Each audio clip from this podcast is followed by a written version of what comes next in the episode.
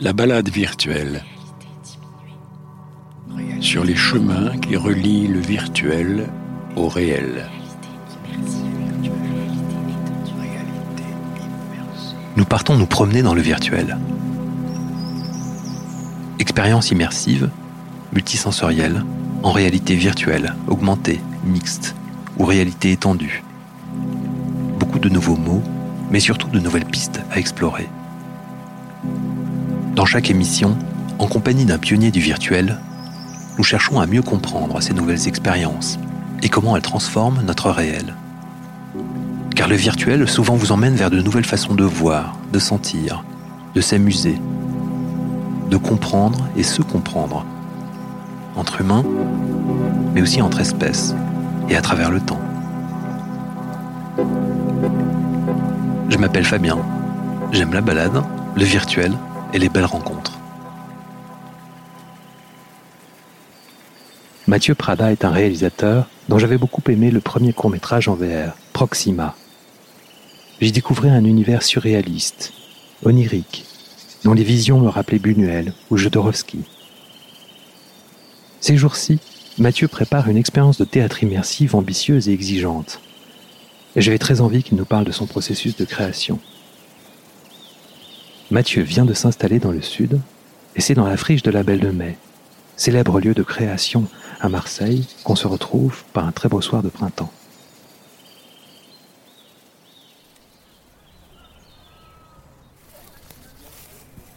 Ouais, on peut s'aventurer un petit peu euh, par là, aller jeter un œil au, au potager. J'aime bien le potager. Allez. Alors Mathieu, là on est très très loin de la réalité virtuelle évidemment. En tout cas c'est une réalité virtuelle comme on aimerait bien en reproduire une. On a autour de nous des groupes de potes, c'est dimanche soir. Ça s'appelle le couvent Leva ici. Ouais.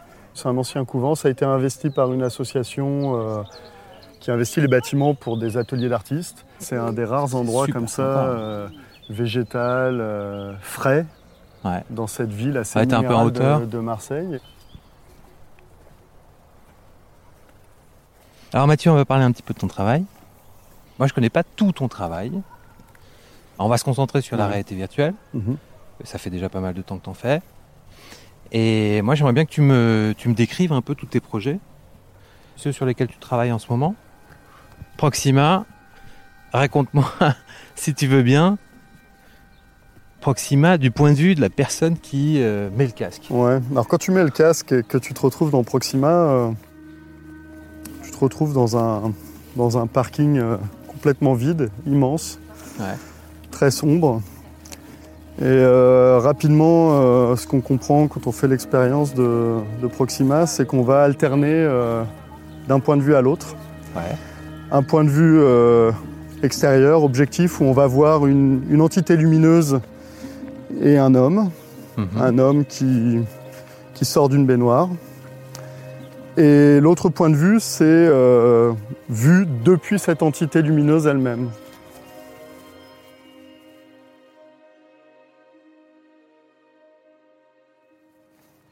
Et on va, euh, on va alterner comme ça euh, une sorte de point de vue subjectif de l'entité lumineuse et une sorte de point de vue objectif avec l'entité lumineuse et l'homme dans, dans le même plan ça, ça raconte, euh, c'est un, motif plutôt qu'un scénario, c'est un état d'être ce projet. On, se retrouve face à une entité lumineuse et elle se met à bouger et on la suit. Et l'homme, euh, qu'on regarde la suit et on, s'identifie à lui et on va euh, traverser avec lui plusieurs espaces et faire une sorte de parcours. On ne sait pas trop, de, de vie en raccourci, de, de boucles spatio-temporelles. L'interprétation est vraiment très très ouverte. Mhm. On va aller euh, d'un parking euh, très sombre à une forêt euh, mystérieuse. On va rencontrer une femme immense, une géante.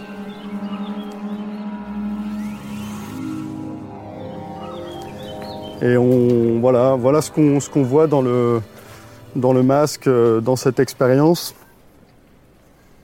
Mais le site est immense. hein. Oui, Ah, le café derrière, ouais. le long des voies. J'avais un super partenaire euh, audio gaming et Novlab. J'avais euh, Ah oui, Amaury, euh, la avec euh, Amaury Ouais. Amaury m'avait dit Banco, on fait Proxima avec toi. Ok. Et Grégoire Parrain non plus n'a euh, n'a jamais lâché. hein, C'était vraiment compliqué la post-prod, ils n'ont jamais lâché. Et à la fin, quand on, on s'est dit tous, parce qu'on on essayait de faire cette version interactive, Ouais, ouais. et qu'on a constaté que ça fonctionnait euh, moyennement, un, un Maury euh, m'a dit, tu sais, un peu comme si c'était gravé dans le marbre, il m'a dit, mais tu sais, euh, l'interaction, ça se, ça se prototype. Ouais. Et euh, vraiment, je, je me suis... The Roaming, je l'ai prototypé. Je l'ai prototypé en... Et j'ai pensé à, à- à trouver le moment, euh, l'endroit, euh, les, les retours utilisateurs, à les, à les, euh, à les enregistrer, à les analyser. Mhm. Le projet que je suis en train de- d'écrire et de travailler avec Loé Jarry de Lucid Realities, qui n'a pas encore vraiment de titre, qui s'appelle Amélie pour l'instant, on, on- on discute de où, où va-t-on prototyper et qui récoltera les, les, les retours utilisateurs, comment on va faire pour bien les comprendre, à la Mhm. fois comprendre ce que les gens ont compris et comprendre ce que les gens n'ont pas compris. Ouais. Arriver à analyser, tu vois, à détricoter suffisamment pour qu'on on ait, euh, on arrive à, à améliorer l'expérience aux endroits en- quand, quand finalement en fait les gens ne comprennent pas au point où ils sont pas capables de nous expliquer. Mhm. Et ce qui arrive. On peut aller faire un tour. Viens, on va voir.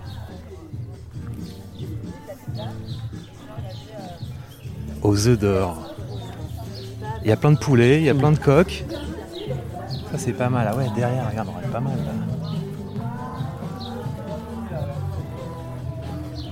C'est super cool ici. hein. Ça c'est très Marseille. ça. très Marseille. C'est tranquille, hein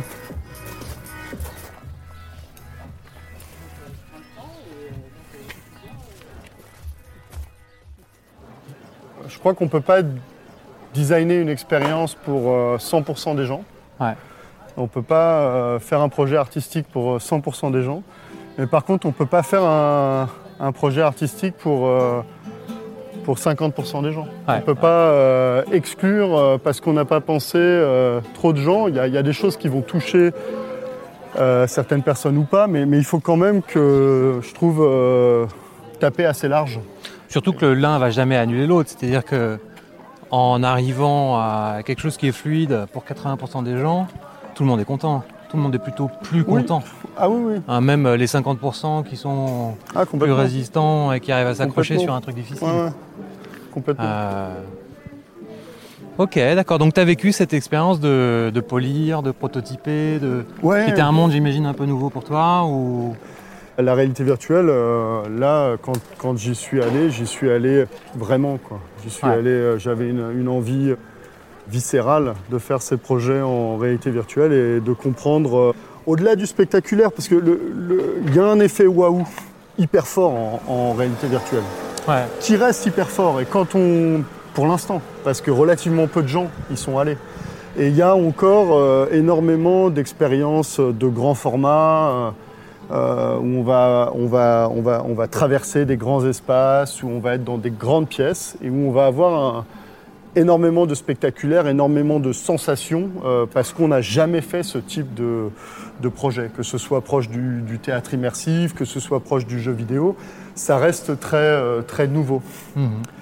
Et euh, mais nous, enfin moi en tout cas en tant qu'auteur, je ne peux pas me contenter de ça.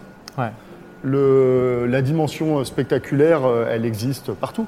Elle existe au théâtre. Le théâtre, c'est très spectaculaire. Le cinéma, c'est très spectaculaire. Quand même, au bout d'un moment, euh, la mécanique euh, du récit, la, narration dans une forme, euh, dans, un certain format, elle est, euh, elle n'est pas que sur des enjeux de spectaculaire. Mhm. Et alors, on va parler un petit peu justement de roaming. The roaming, donc, euh, alors, tel que tu le vois aujourd'hui, même si c'est en cours, hein, donc euh, j'imagine que ça peut encore beaucoup bouger, mais euh, quelle est l'expérience que tu, que, tu, que tu envisages que tu, Quelle est la vision que tu Ouais. as dans la tête de l'expérience d'une personne qui met le casque et qui commence The roaming Quand on commence The Roaming, on... déjà on enlève ses chaussures. On enlève ses chaussettes. On remonte son, son pantalon. On met un masque de réalité virtuelle. Et on se trouve dans un espace euh, qui ressemble à un marécage de Louisiane. Très très euh, sombre. Et derrière des, joncs et des roseaux, on entend des, voix assez loin. On entend des enfants, de tout jeunes enfants, qui, euh, qui parlent entre eux, qui ont, ont l'air d'être en danger, de, s'inquiéter. Et, ces enfants, ils sont euh, interceptés par un personnage qu'on ne voit pas, qui leur barre le chemin, qui les menace avec son arme, qui même leur tire dessus. Et ils parviennent à s'échapper grâce à une, espèce de lumière, de luminescence qui, euh, euh, la personne qui leur barre la route de, leur tirer, de, les viser en fait. Et cette lumière, elle vient, euh, elle vient nous chercher dans l'expérience, elle vient jusqu'à nous. Et quand elle s'approche de nous, on comprend qu'elle a un comportement, on comprend assez vite qu'elle a un comportement étrange. C'est-à-dire que si on est proche de la lumière, on, voit beaucoup de choses.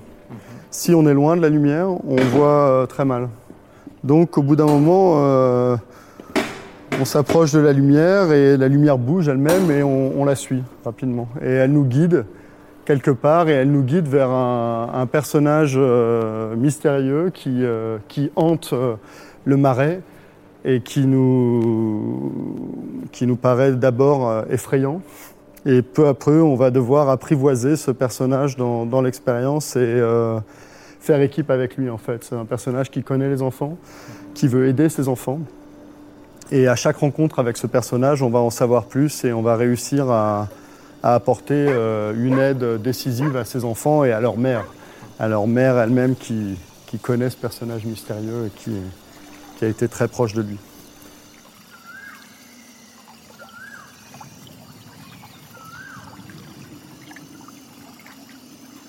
Donc c'est un, un projet en quatre chapitres. Chaque chapitre dure environ euh, 10 minutes, a lieu dans un, espace euh, assez grand. On passe d'un espace à l'autre, euh, pieds nus. On a toujours une sensation euh, principale par chapitre. L'eau, des épines d'arbres. voilà, on a une sensation sur les pieds qui va nous, immerger, où, où je cherche pas vraiment à duper les gens, mais plutôt à suggérer un, imaginaire. Et on a très souvent, enfin, on a aussi dans chaque chapitre quelque chose qu'on va devoir accomplir avec ses mains. On n'a on pas de contrôleur sur les mains, on a les mains libres, on voit ses mains et on peut agir euh, dans le monde euh, virtuel avec ses mains. Donc c'est très, euh, c'est très sensoriel, à la fois assez high-tech et assez low-tech comme projet. C'est-à-dire qu'on a nos mains, nos pieds, beaucoup de techno mais on la sent pas. On est tout seul? On est 8 On est 8. On démarre seul dans l'expérience. Et euh, bon, allez, je spoil un tout petit peu. On finit seul. Voilà, c'est euh, dans, dans cette expérience, on, on doit affronter euh, un être maléfique. On est face à face au danger, face à la violence. Et je souhaitais à un moment donné qu'on puisse faire équipe, et à un moment donné aussi qu'on soit seul à résoudre, à dénouer cette, cette situation. Ça nous, c'est assez compliqué. Alors on a commencé à travailler dessus, ce projet, on a eu beaucoup de chance parce qu'il a été sélectionné en, mode euh, utilisateur unique à Venus Virtual euh, 2018. Donc on a, eu, euh, on a eu vraiment beaucoup beaucoup de chance. Mais rapidement, avec la productrice euh, Colline Delbar de DV Group, euh, je vais dire on, mais euh, surtout elle, on, a, on a compris que le modèle économique, euh, évidemment, il n'était pas en utilisateur unique. Ouais. Euh, on avait une volonté artistique de, de faire les quatre chapitres en utilisateur unique et on pensait se servir de, de ce qu'on allait apprendre pour chaque chapitre en utilisateur unique et le transférer à l'expérience en, en utilisateur multiple, à 8 utilisateurs. Ce qui euh, fait donc 8 utilisateurs par chapitre. C'est donc 32 utilisa- utilisateurs en jauge pleine dans l'œuvre Ouais, plus 8 qui sont en train de s'équiper et 8 qui sont en train d'enlever leur équipement. d'accord. Donc euh, c'est euh, 48 utilisateurs à gérer à l'instant T euh, si on a une jauge pleine. Et à la fin de la journée, un samedi, euh, enfin des journées qui, qui fonctionnent très bien, on, on ferait passer, à voir, hein, c'est du conditionnel pour l'instant, 350 utilisateurs. D'accord. Donc il commence à y avoir un, un modèle économique, une réalité économique. Alors de roaming déjà, qu'est-ce que ça veut dire? The roaming, c'est, c'est- ça veut dire, euh, c'est un terme qui est connu pour l'itinérance de données. Mhm. Moi, c'est un terme qui m'est pas venu euh, comme ça par, la, par les téléphones.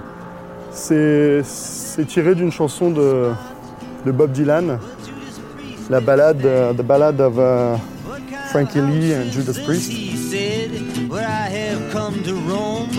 Where have you come to Rome?